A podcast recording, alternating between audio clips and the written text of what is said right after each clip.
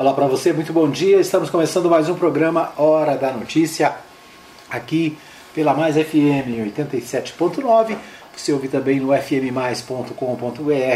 Você ouve na web rádio Mais Gospel.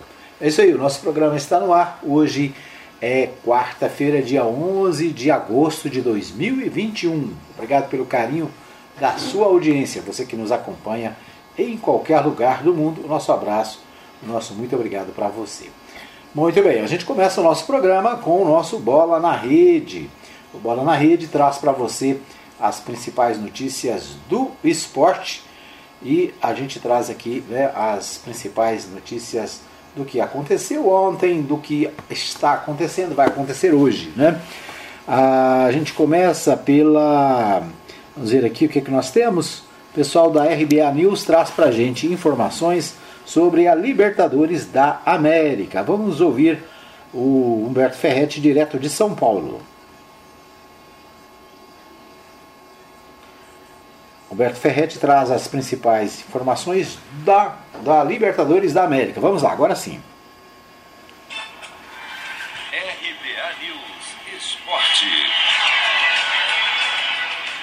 Depois de eliminar o Boca Juniors nas oitavas da Libertadores, Atlético Mineiro tenta repetir a dose contra outro gigante da Argentina, o River Plate. O jogo de ida das quartas de final será nesta quarta-feira em Buenos Aires. Se por um lado a tabela foi dura com o time e colocou no caminho do Galo as duas equipes que dominaram a competição nas últimas décadas, por outro, o Atlético chega para mais uma decisão em um grande momento assumiu a liderança do brasileiro no domingo, o que dá mais tranquilidade e confiança, e contará com um dos destaques da seleção na conquista do ouro olímpico. O lateral Guilherme Arana está de volta e a escalação dele vai depender da parte física após uma longa viagem e, claro, da vontade do técnico Cuca. Quem vai para o jogo e conhece bem o adversário é o meia Nátio Fernandes. Foram cinco anos no River antes de ele ser contratado pelo Galo em fevereiro por isso, o jogador admite que será um duelo diferente, mas garante que a cabeça está 100% no Atlético. Para mí va a ser muy especial volver al Monumental después de haber vivido muchos años, muchas cosas eh, muy buenas y algunas malas. Eh, me quedaron muchos amigos y bueno, obviamente que siempre voy a estar agradecido al club por, por, todo, lo que, por todo lo que me brindó y me dio la posibilidad de, eh, de venir acá. Hoy me debo al Atlético Mineiro e tenho que fazer o melhor possível para, para passar de fase. Contra o Boca, quem esperava jogos espetaculares ficou decepcionado. Foram dois empates por 0 a 0 e o Galo avançou nos pênaltis, o que fez parte da imprensa argentina nos últimos dias dizer que o Atlético não é tudo isso. Nátio Fernandes rebateu esses comentários e avaliou que jogos decisivos são tensos e nem sempre o espetáculo é agradável. Después, en cuanto a lo que dijo la prensa, de que esperaba mucho más, eh, los partidos de Libertadores son así, son muy cerrados, muchas veces eh, no se ve un buen juego, pero bueno, hay que ser inteligentes. Obviamente que eh, trataremos de corregir errores y de jugar mucho mejor ahora en esta fase, pero bueno, eh, los partidos a veces se dan feos y hay que saber jugarlos también. O Atlético Mineiro deve encarar o River Plate nesta quarta, nove e meia da noite no horário de Brasília, com Everson Mariano, Natan Silva, Alonso e Arana, ou Dudu, Alan Tietê e Nátio Fernandes, Savarino, Vargas e Hulk. De São Paulo, Humberto Ferretti. Muito bem, nós ouvimos aí então as informações do Humberto Ferretti trazendo para nós aí é o as notícias da Libertadores da América, né, da Copa Libertadores da América. Deixa eu ver aqui mais. É, hoje tem pela Libertadores, hoje tem River Plate e Atlético Mineiro, né? Então hoje o Atlético Mineiro enfrenta o River Plate ainda pela Libertadores. Vamos acompanhar né, o, a Libertadores que continua é, acontecendo, né?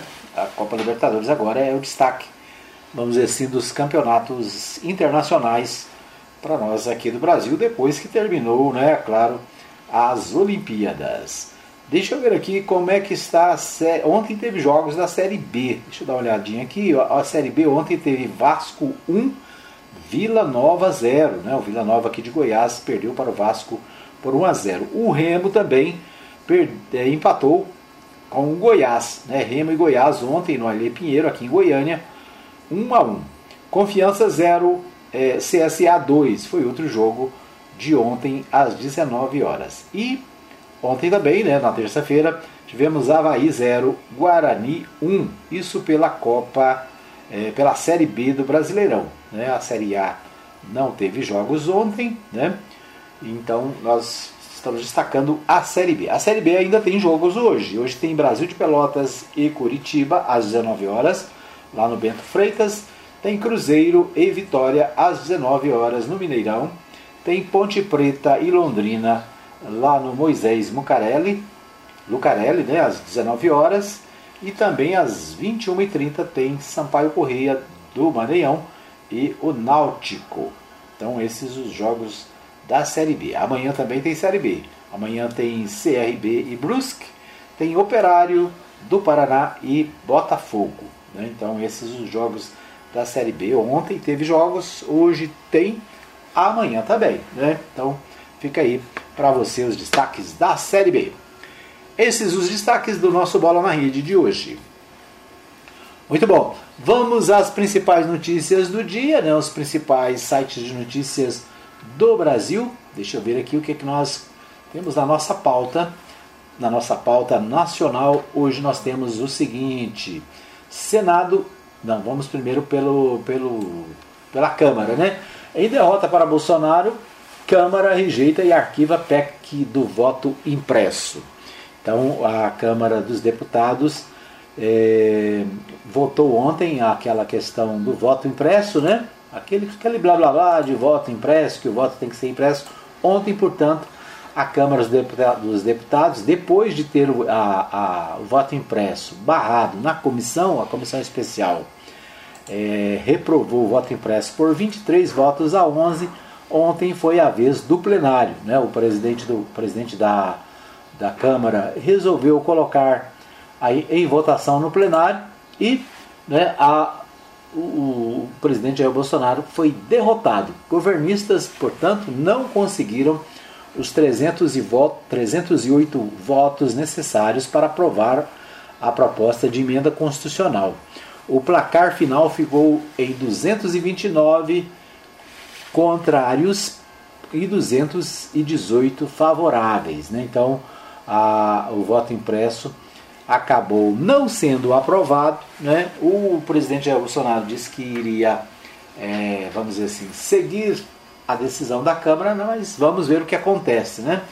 É, o que, como é que vai ser a reação do presidente depois de ter a segunda derrota, já que a primeira foi na comissão e agora o, o, o presidente perde mais uma vez, dessa vez na, no plenário da Câmara dos Deputados. Como eu disse, foram 229 votos contra a, o voto impresso, por 218 favoráveis ao voto impresso. Então, esse assunto é objetivo do presidente da, do, da Câmara dos Deputados, né? E a ideia é que com esse resultado esse assunto seja sepultado mas ele pode ressuscitar na, no Senado Federal, né, já que o Senado também tem uma proposta parecida para ser é, discutida lá no Senado.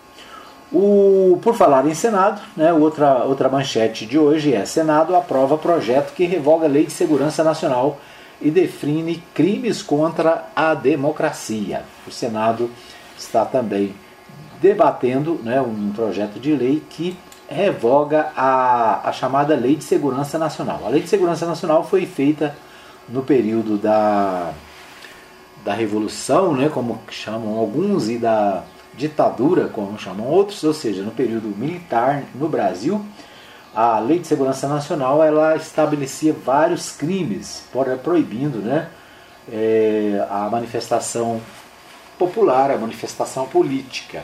Inclusive, né, para nós que somos anapolinos, a Lei de Segurança Nacional ela teve uma influência grande. Por quê? Porque Anápolis aliás, os, os estados, né? E depois os estados, as capitais e inclusive Anápolis, por causa da, da base aérea, foi considerada área de segurança nacional. E com isso, a gente não podia eleger o nosso prefeito. O prefeito de Anápolis era escolhido pela cúpula do governo federal, né? e nós vivemos aqui muitos anos, é, inclusive com prefeitos que não tinham nada a ver com a cidade, né? prefeitos que vinham impostos pela, pelo governo federal e que assumiam a cidade. Né? Às vezes ninguém conhecia é, a, a, essas pessoas que passavam por aqui, né? às vezes por um longo período, outros por período muito rápido.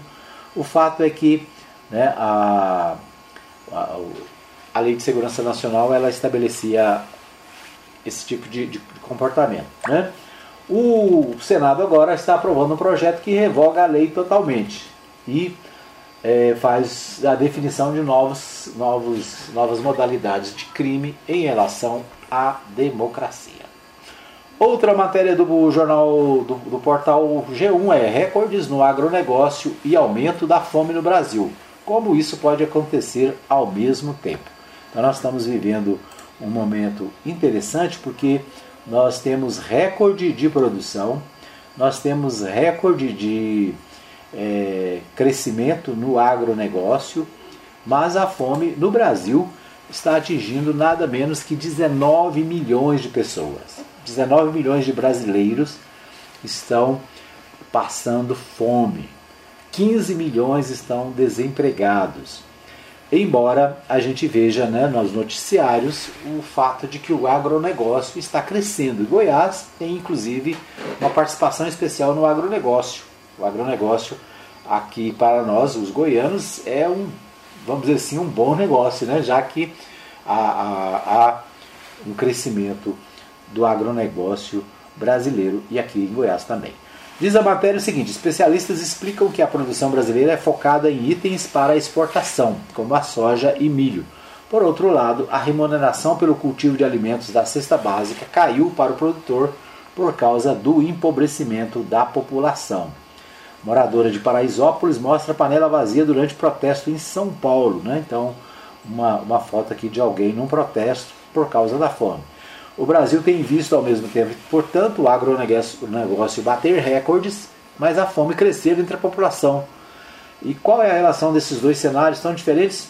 Né? Então, para pesquisadores, são as seguintes razões que permitem esta coexistência. Com o desemprego, a renda da população caiu.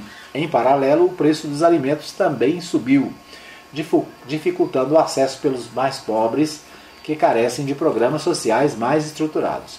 O Brasil, apesar da grande, de grande na agricultura, foca em algumas culturas específicas voltadas para a exportação. Um exemplo é a soja, que representa mais da metade da produção de grãos do país e não é e não necessariamente é transformada em alimento para o consumo humano. A pandemia ajudou a tornar esses itens ainda mais atraentes porque ficaram mais caros.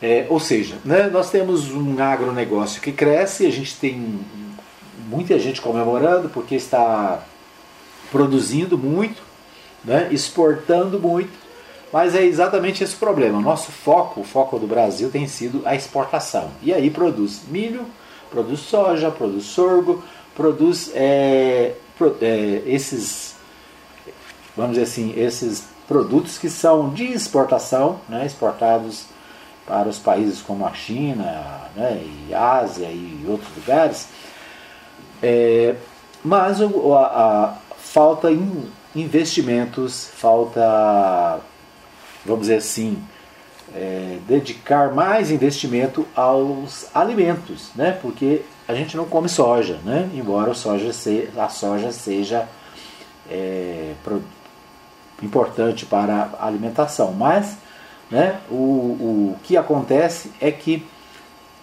a prioridade está na exportação e não no sustento da população. Então, os recordes do agronegócio não são necessariamente bons para a população, porque a população precisa de alimentos. Né? Nesse, nesse quesito, é, é preciso investir na produção de alimentos, é preciso investir principalmente nas pequenas propriedades, né? Os pequenos agricultores é que alimentam as cidades.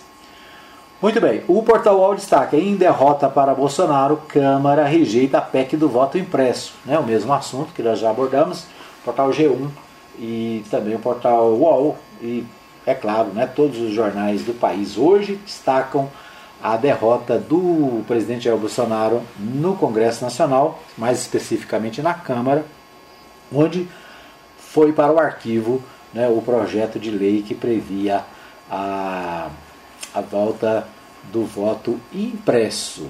É isso. O Portal UOL também destaca: sistema do Ministério some com 6 milhões e 400 mil doses de vacinas enviadas a São Paulo.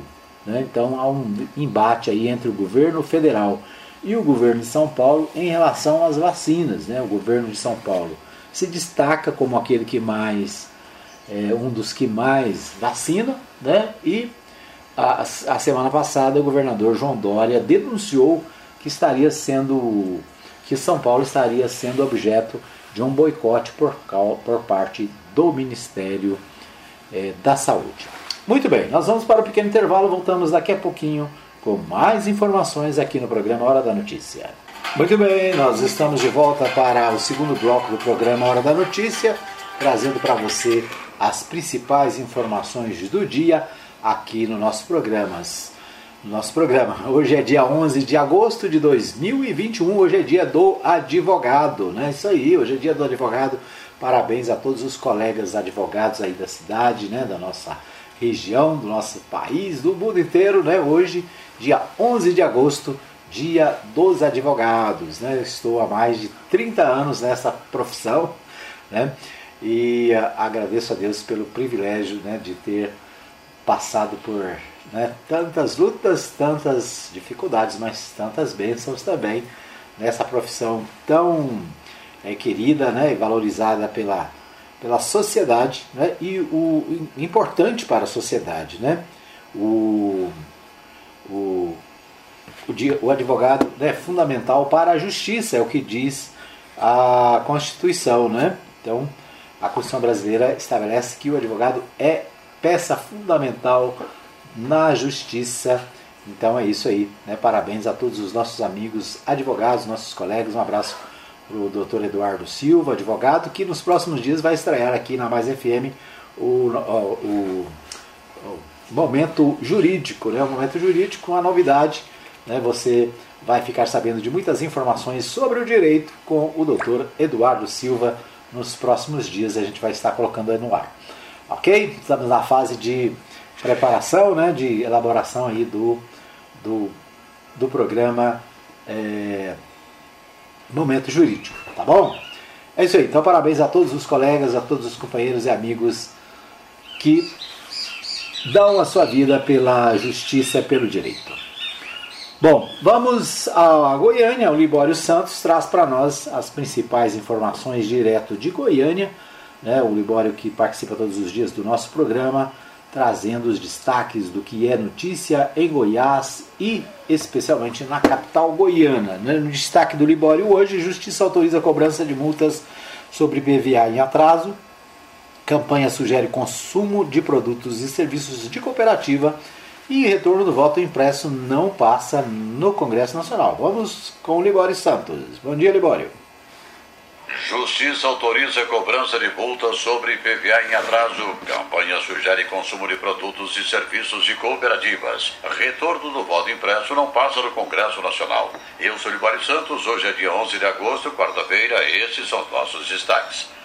Olha a malandragem por todos os cantos e de várias as formas. A Polícia Militar prendeu em flagrante um motorista de aplicativo suspeito de furtar a casa da passageira após deixá-la na rodoviária de Goiânia. Como sabia que não havia ninguém em casa, pensou que seria fácil, mas a vizinha acionou a polícia.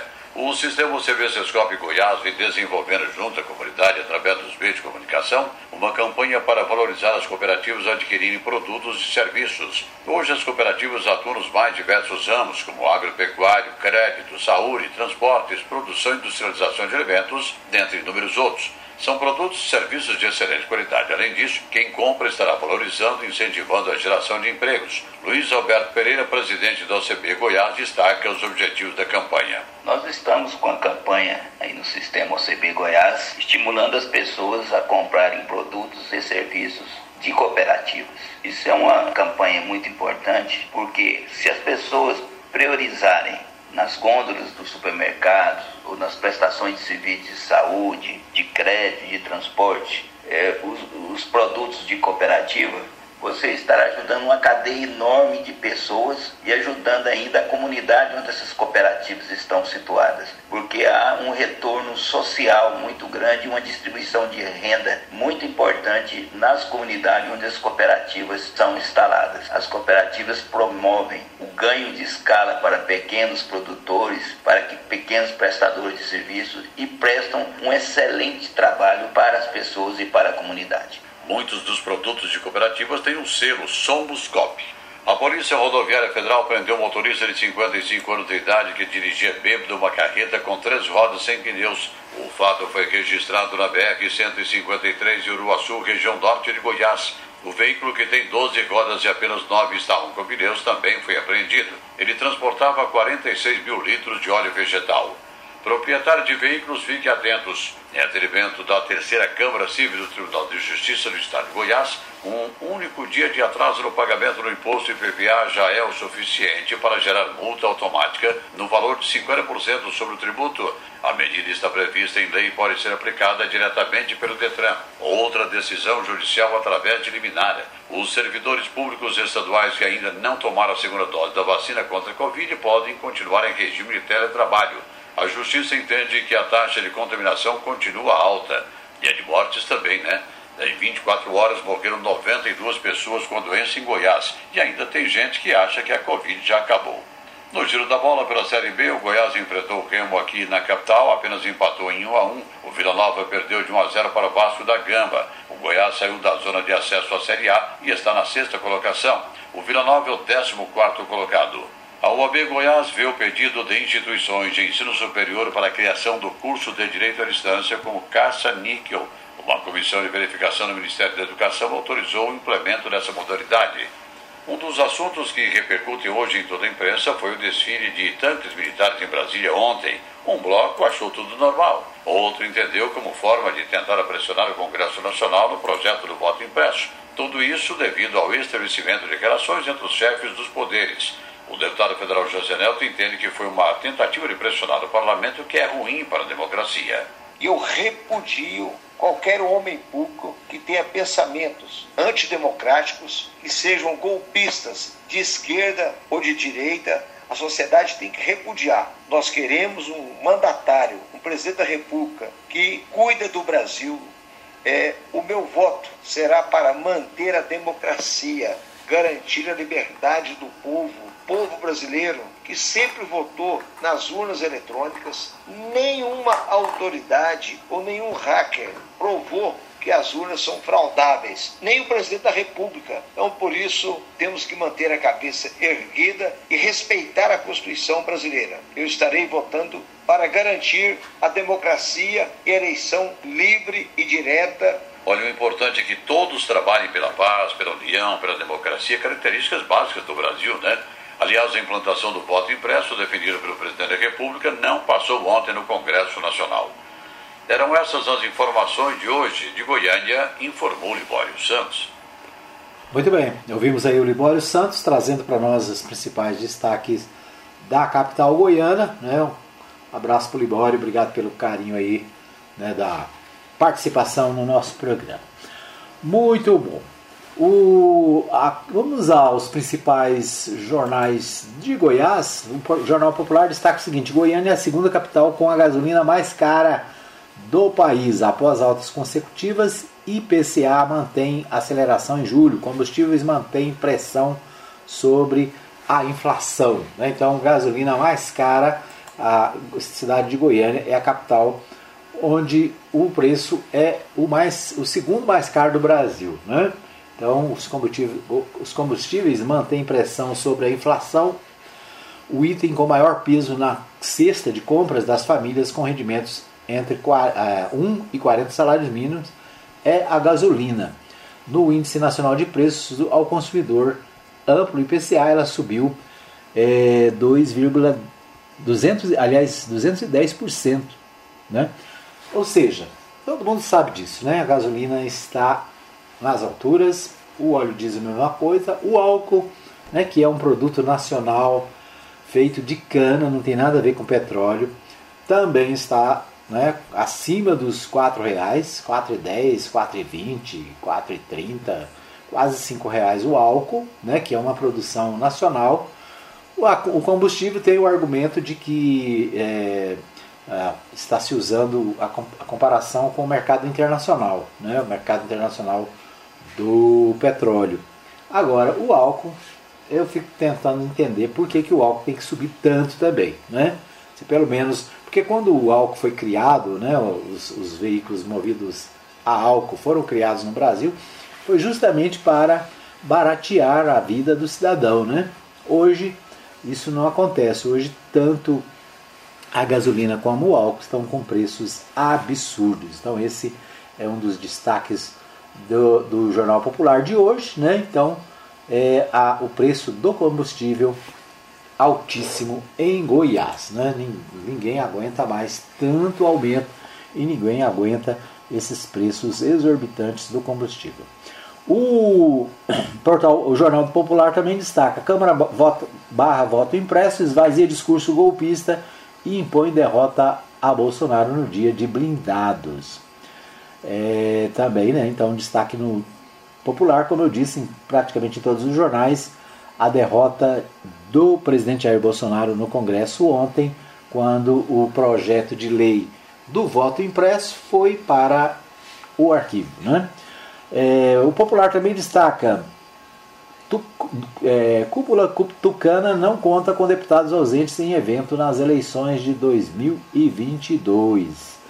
É a, a, é a campanha política, né? é a campanha é, a campanha, vamos dizer, eleitoral que está aí na pauta é, da, dos partidos, né? e é claro, o, né, o, o, o debate, a discussão é sobre é, o que vai acontecer nas eleições, quem vai participar, quem vai ser candidato, né? e é claro, o PSDB, que mandou em Goiás por mais de 20 anos, né, agora está enfrentando dificuldades.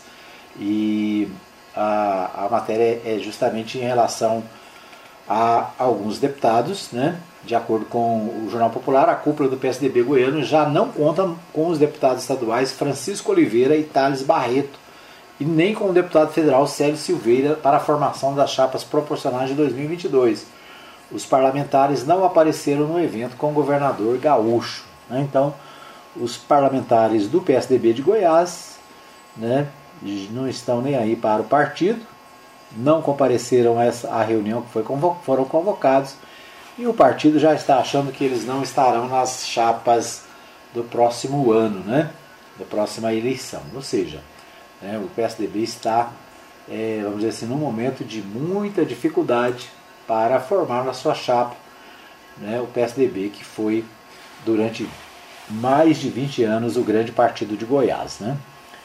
É, o Popular também destaca: menos cidades de Goiás tiveram casos fatais em junho, em julho. Né? Então, é, também com relação à Covid-19, nós falamos aqui ontem sobre né, o grande número de cidades onde no mês de junho, julho não houve mortes por Covid-19, né? mais de 1.500 cidades no Brasil e aqui em Goiás também. Né?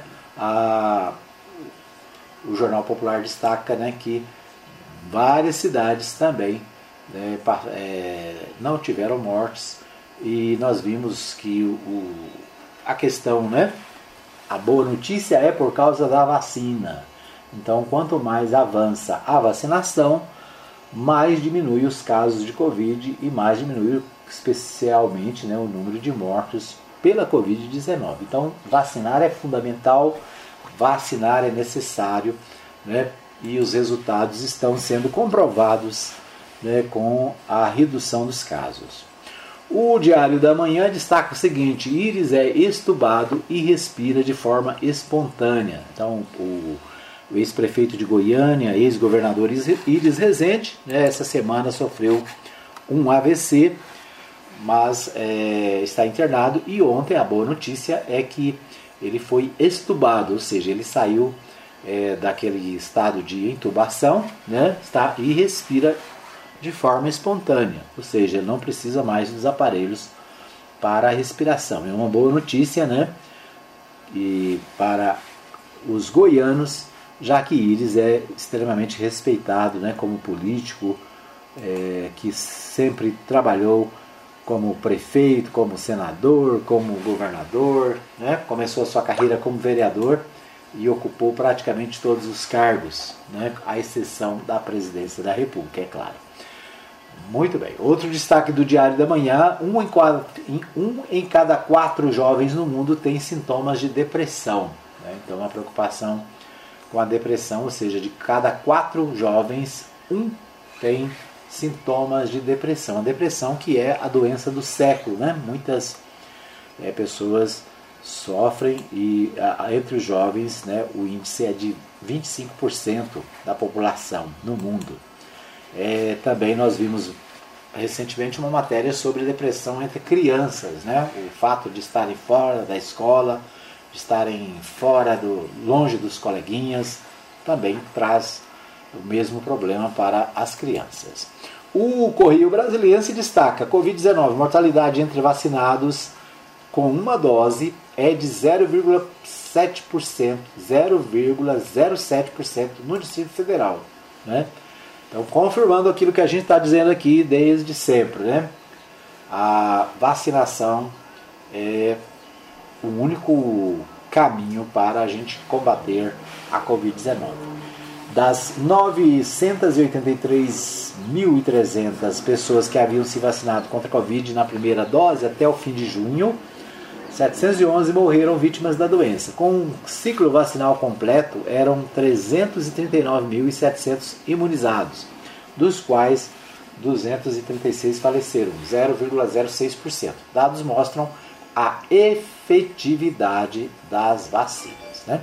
Então a taxa de mortalidade ela, ela diminui e isso desde que se começou a vacinar a população. Então no Distrito Federal também né, a constatação de que a vacinação tem efeito positivo. Muito bem, nós vamos para mais um pequeno intervalo, voltamos já já com o terceiro e último bloco do programa Hora da Notícia.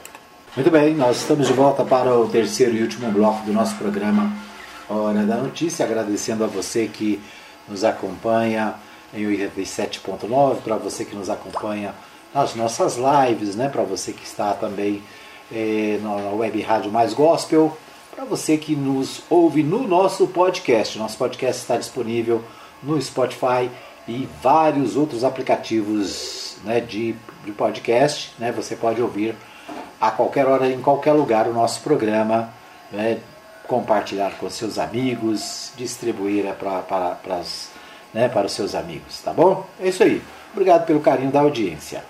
É, nós vamos destacar aqui o terceiro, nosso terceiro bloco, né, a participação é, dos nossos ouvintes. Obrigado pelo carinho da audiência. Então é isso aí. A gente nós vamos destacar aqui os principais sites de notícias da cidade, né? Vamos começar pelo portal Contexto. O portal do jornal Contexto destaca o seguinte: Secretaria, Secretaria de Meio Ambiente reforça importância da preservação do Ribeirão Piancó. O, o fornecimento de água tratada depende fundamentalmente da revitalização das nossas nascentes. A afirmativa é da secretária de Meio Ambiente e Desenvolvimento Sustentável, Andréia Vulcanes, que na última terça-feira, dia 3 do 8, acompanhou o governador Ronaldo Caiado na inauguração da estação de tratamento de água compacta no município de Anápolis. O empreendimento que garantirá a normalidade. Presta atenção nessa frase, né?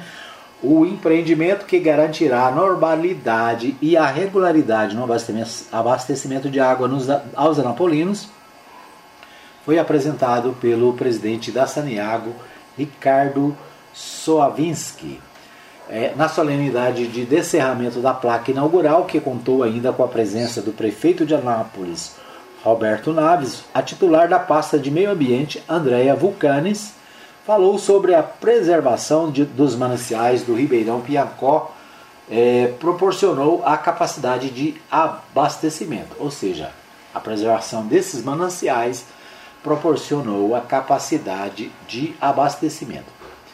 É, após os projetos de recuperação e proteção dos mananciais formulados pela Secretaria de Meio Ambiente, por meio da Superintendência de Recursos Hídricos e Saneamento, os produtores rurais da região e a população urbana não enfrentaram mais escassez hídrica desde o ano de 2019. Cessaram os conflitos, uma vez que a SEMAD conseguiu firmar acordos de alocação e controle de uso de água com os produtores, a instalação de equipamentos e o plano de manejo que permite a manutenção das atividades durante todo o ano, principalmente no período de estiagem. Ainda durante a inauguração do empreendimento, a titular da SEMAD, Andréa Vulcanes, lembrou a todos que a proteção do meio ambiente e o desenvolvimento econômico não são inimigos, lembrando, o hino de, que o hino, lembrando do hino de Goiás que fala do nosso cerrado, da mineração, da agricultura e dos nossos rios. Reitero que é por isso que a gente trabalha com muito orgulho, dedicando toda a energia às melhorias para os goianos, finalizou a secretária. Então, a secretária de Meio Ambiente de Goiás, exaltando aí né, a, a parceria entre a secretaria, os agricultores, né, os moradores da região, que precisam produzir, mas também precisam preservar o Ribeirão Piancó. Né? Então é isso. A inauguração da dessa ETA, né?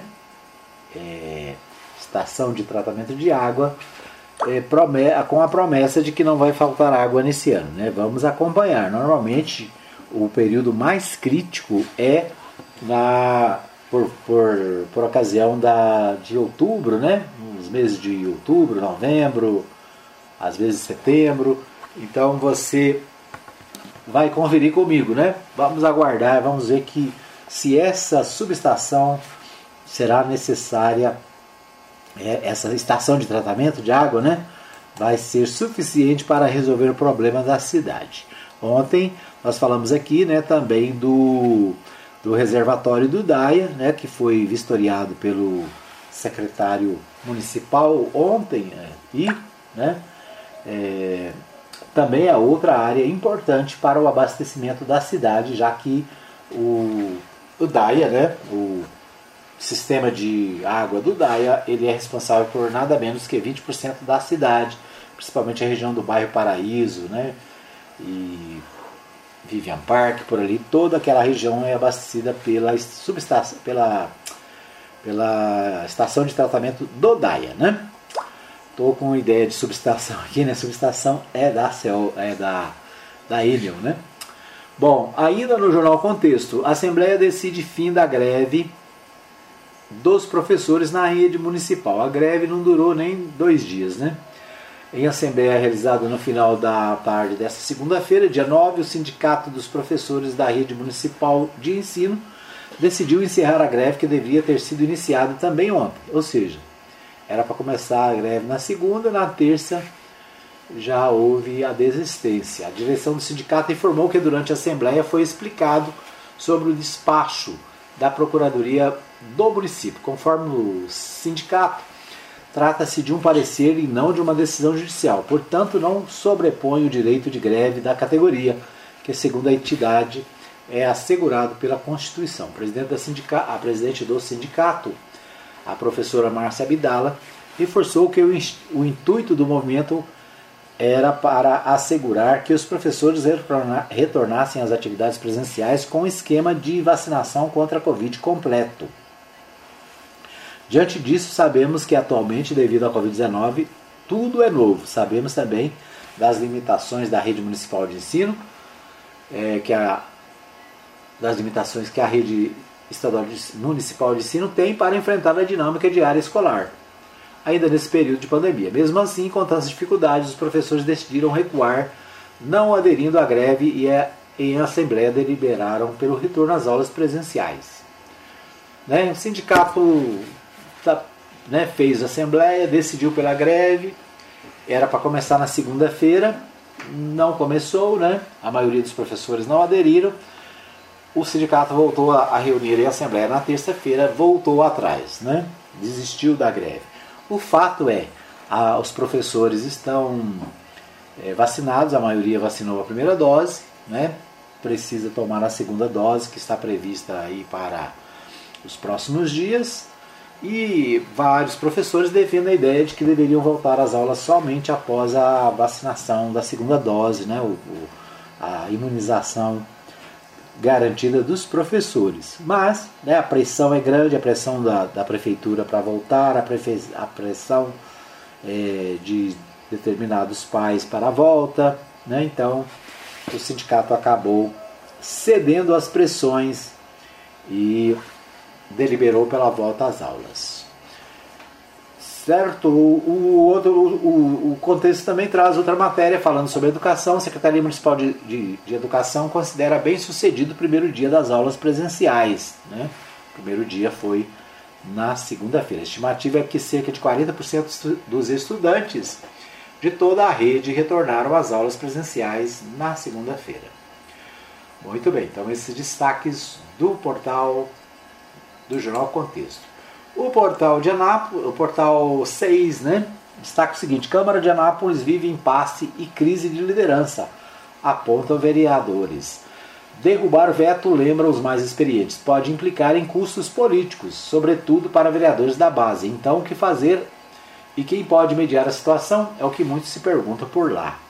O tempo seco e pouco respirável em Nápoles está muito pior na Câmara Municipal desde a volta do recesso parlamentar. A previsão dos próprios vereadores é que o clima vai piorar. É, além da contrariedade pelo fim das sessões híbridas, a principal queixa dos parlamentares ouvidos em off pela sessão rápida do Portal 6 são os vetos do Executivo aos projetos de lei aprovados pela Casa. Nesta quarta-feira é esperado que mais três sejam votados e aprovados no plenário, totalizando nove colocados na pauta pelo presidente Leandro Ribeiro durante a semana. Derrubar veto, lembram os mais experientes, pode implicar em custos políticos, sobretudo para vereadores da base. Então, o que fazer e quem pode mediar a situação é o que muitos perguntam por lá. É, para evitar novos vetos, um deles sugeriu que a Procuradoria da Câmara emita pareceres para o projeto o projeto apresentado. Assim, quando forem apreciados na Comissão de Constituição, Justiça e Redação, haveria um indicativo de permanência legal, pertinência legal do texto. Há quem avalie essa saída como incerta e humilhante, uma vez que os gabinetes já dispõem de assessores jurídicos. Outros defendem atitudes mais, de mais enfrentamento, mas todos os ouvidos concordam que não é o momento. Vou dizer uma coisa aqui, né? Eu trabalhei muitos anos na Câmara Municipal, justamente como assessor é, jurídico, né? E o que acontece? O vereador ele quer propor a, a, o processo, projeto, né? Porque a população cobra projetos do vereador. Existe uma ideia de que o vereador tem que apresentar projeto e quanto mais projeto apresenta, melhor, né? Então a, ele tem que ter produção, ele tem que produzir leis. É, eu pessoalmente acho bobagem, né? porque já existem leis demais para serem é, cumpridas, leis que não são cumpridas, leis que né, não pegaram, mas existe a ideia de que o vereador tem que produzir lei. Né? E aí o que acontece? O vereador propõe um projeto, a própria assessoria jurídica do vereador diz para ele que é inconstitucional, que é ilegal, né, que não pode ser aprovado, mas a pressão para ter leis, novas leis e produzir é grande. Então o vereador acaba propondo a lei, mesmo às vezes sabendo que ela não vai passar. Né? Aí chega a hora da votação, ela acaba passando. Cabe a quem vetar? Cabe ao executivo vetar. Né? Cabe à procuradoria dizer que aquela lei é inconstitucional, é ilegal, que não não é plausível, né? que não existe o orçamento suficiente para cumprir, que não existe recurso previsto na legislação. Ou seja, a Procuradoria acaba é, orientando o prefeito a, a, a, vetar. O prefeito veta, o vereador fica descontente, e aí tem duas opções, né? derrubar o veto ou manter o veto. A maioria, como a maioria dos nossos vereadores estão, é, vamos dizer assim, afinados com o executivo, então acabam mantendo o veto, o veto, né? Ah, o projeto de lei vai para o espaço. Né? Com isso, o vereador diz que fez a lei, né? propôs, cumpriu o seu papel. É isso. Então esse é o embate, né? E dar essa, essa, esse trabalho para a assessoria jurídica, é, vamos dizer assim, para a Procuradoria da Câmara, não vai adiantar nada. Porque quando o vereador quer fazer o projeto andar, ele faz, né? Ele não desiste da ideia, mesmo que o Papa diga para ele que é inconstitucional, ilegal, e ele quer fazer o projeto e faz, né? Então é isso. É uma produção inócua, né? Porque faz, não vai vetar, não vale, não serve para nada. Então é isso, né? Além do fato de que a Câmara também, né? A sua grande maioria dos vereadores, 99,99%, ,99%, apoia o prefeito e não derruba veto dele, né? Por quê? Porque vai perder os cargos na prefeitura, vai perder os benefícios que tem lá, né? É isso. Bom, esse é o destaque do portal 6. O, deixa eu ver o que temos mais aqui. É, o portal de notícias, o portal de Anápolis, destaca a derrota de Bolsonaro na Câmara, né, que rejeita o voto impresso. É, fala também de cirurgias eletivas que voltam a ser agendadas em hospitais públicos e privados de Goiás. Né? Essa questão das cirurgias aqui em Anápolis é problema, né? Tem muita gente aguardando cirurgia, tem gente aí que precisa, tá, né, com grandes dificuldades e não não anda, né? Coisa não anda. Eu te conheço um caso que já tem quase um ano aguardando uma cirurgia, né, uma cirurgia é claro, super necessária, porque né, está sem trabalhar, está com dificuldade para o trabalho, a pessoa, né? mas a, a, a coisa é devagar. Né? Segundo informações aqui do portal de Anápolis, as cirurgias eletivas voltam a ser agendadas em hospitais públicos e privados. Vamos torcer né, para que essa situação seja resolvida e que as pessoas possam ser tratadas né, com dignidade. O portal Anápolis né? O portal Anápolis destaca: Caiado acaba com a indústria da multa em Goiás, que completa dois anos e sete meses sem radares móveis. É, Caiado acaba. É isso, está para todo lado, né? Tu abre a internet, todo lugar tem falando que o Caiado acabou com a multa. Será que acabou mesmo, né? E se acabou, por que, que ele não podia fazer, bater um papo com os seus prefeitos, né? Porque aqui em Anápolis, quantos radares foram colocados nos últimos meses, hein? Sabe? Tem radar para todo lado que você anda. Tem lugar que tem cinco radares um atrás do outro. É o caso, por exemplo, ali da Avenida Mato Grosso, próxima à Vila dos Sargentos, lá parece um Big Brother, né? Tem trocentos eh, radares, um monte de câmeras. E outra coisa, né? Uma, a, a, você não sabe se é 60, se é 40, né? Uma, a, a o radar existe, mas é, as placas dizendo a velocidade são raras, né? Então é isso. A indústria da multa, né? A multa, o, o cidadão sai de uma, cai na outra, é um absurdo. Muito bem, esses os nossos destaques de hoje do programa Hora da Notícia. Obrigado pelo carinho da audiência. Né? Obrigado aí, desculpe os nossos, as nossas, nossos problemas é, de internet aqui que acabam às vezes prejudicando o programa, mas a gente vai de qualquer maneira, né? A gente faz. Você tem a reprise às 20 horas do programa na Mais FM 87.9. Você tem reprise às 15, às 20 e às 3 da manhã na web rádio Mais Gospel. Você acessa as duas no site, né? Você pode acessar no www.fmmais.com.br nos, no aplicativo Radiosnet né? e também no nosso novo aplicativo para o seu smartphone. Se você ainda não tem o aplicativo da Mais FM, baixe aí no smartphone. Né? O nosso aplicativo é para o sistema Android.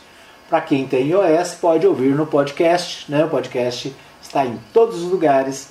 Nosso programa só não ouve quem não quer. Um abraço para você, obrigado pelo carinho da audiência e até Amanhã, se Deus quiser, estaremos de volta com mais um Hora da Notícia.